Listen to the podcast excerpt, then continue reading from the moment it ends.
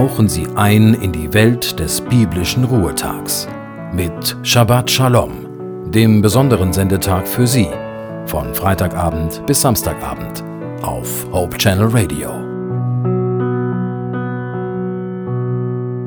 Guten Abend, ich bin Naila Warning und Sie hören Hope Channel Radio. Zum Sabbatanfang habe ich Ihnen eine Andacht aus dem Buch Anhalten, Aufladen, Anpacken von Martin Böhnhardt mitgebracht. Ich stieg die knarzenden Holzstufen nach oben und öffnete die Tür zum Mutter-Kind-Raum. Es war zehn vor neun. Bevor der Kindergottesdienst um neun Uhr begann, machte ich Bekanntschaft mit den anderen kleinen Besuchern. Zu Freunden sollten sie an diesem Tag jedoch nicht werden. Gegenüber den Gleichaltrigen erwähnte ich stolz, dass ich seit einigen Wochen in die Schule gehen würde. Ich war noch in dem Alter, in dem man jeder Unterrichtsstunde entgegenfieberte. Hinterlistig bat mich ein Mädchen, einen Text vorzulesen. Nun hatte ich ein Problem. Mein Wissensstand beschränkte sich auf acht Buchstaben. Damit konnte ich den Text nicht einmal erahnen. Wie peinlich. Es wurde noch schlimmer, als das Mädchen den Text mit hämischer Freude fließend vorlas. Sie war ein Jahr jünger als ich und noch lange nicht in der Schule. Ich grub mir gedanklich ein großes Loch, um darin verschwinden zu können. Doch so leicht kam ich aus dieser Situation nicht raus. Hätte ich doch nur gelernt und statt Löwenzahn im Fernsehen zu schauen, häufiger die Tageszeitung in die Hand genommen. Ein Junge, der vier Jahre älter war als ich, schien Mitleid mit mir zu haben.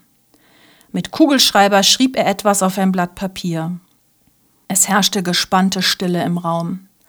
Er drehte das Blatt zu dem Mädchen und fragte Na, kannst du das lesen?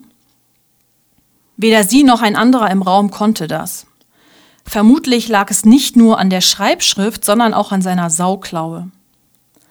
Aber mit dieser großartigen Geste hatte er sich hinter mich gestellt. Als Großer beschützte er mich, den Kleinen. Das habe ich bis heute nicht vergessen. Der christliche Schriftsteller Tertullian stellte folgende Behauptung auf. Ein Christ ist kein Christ. Damit meinte er, dass man als Christ nicht alleine sein könne, sondern ein Gegenüber, also die Kirche von Christus brauche. Die christliche Lehre, so wertvoll sie ist, ist nicht alles. Letztlich geht es um Beziehung zu Gott und zu Menschen.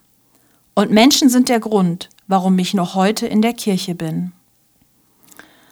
Wenn du auch schon seit deiner Kindheit in der Kirche bist, frag dich einmal, an welche Predigt kannst du dich noch erinnern? Ich bin ehrlich, ich kann mich ganz schwach an eine Predigt und zwei Kindergeschichten im Gottesdienst erinnern. Das war's. Aber Erinnerungen an Begegnungen mit Freunden, Pfadfinderleitern und älteren Geschwistern gibt es massenweise. Eine alte Frau schenkte mir nach dem Gottesdienst immer Süßigkeiten. Auch wenn sie damit vielleicht Karies begünstigte, zeigte mir das, dass sie sich über meine Anwesenheit freut. Der Pfadileiter, der mich aufgedrehten Halbstarken Stunde um Stunde ertrug, sagte mir durch seine Geduld, dass ich wichtig und wertvoll bin. Dasselbe drückten auch die vielen älteren Menschen aus, die mich nach dem Gottesdienst ansprachen und mir ein Lachen schenkten. Diese Menschen hatten mich gern und ich hatte sie gern. Der Altersunterschied? Egal. So wichtig mir Predigt, Wahrheit und Theologie heute sind, die kostbarste Zeit als Kind in der Kirche war nicht die Stunde, in der ich auf meinem Stuhl saß und der Predigt zuhörte. Es war die Zeit nach dem Gottesdienst, wo ich Menschen begegnete und Freundschaften schloss. Das Band der Gemeinschaft hielt mich in der Kirche, weil sie für mich zu einem Ort wurde, wo man zusammenhält, gemeinsam anpackt, miteinander Gott lobt, wo man lacht, aber auch weint, weil man eine Familie ist. Die positiven Auswirkungen der Begegnungen mit den wunderbaren Menschen, die für mich da waren und die mich gern hatten, nahm ich leider erst im Erwachsenenalter bewusst wahr. Aber das hat mich dazu veranlasst, für andere da zu sein, um auch ihnen Halt zu bieten und ihnen durch meine Möglichkeiten zu zeigen, wie wertvoll sie in meinen und vor allem in Gottes Augen sind. Shabbat Shalom.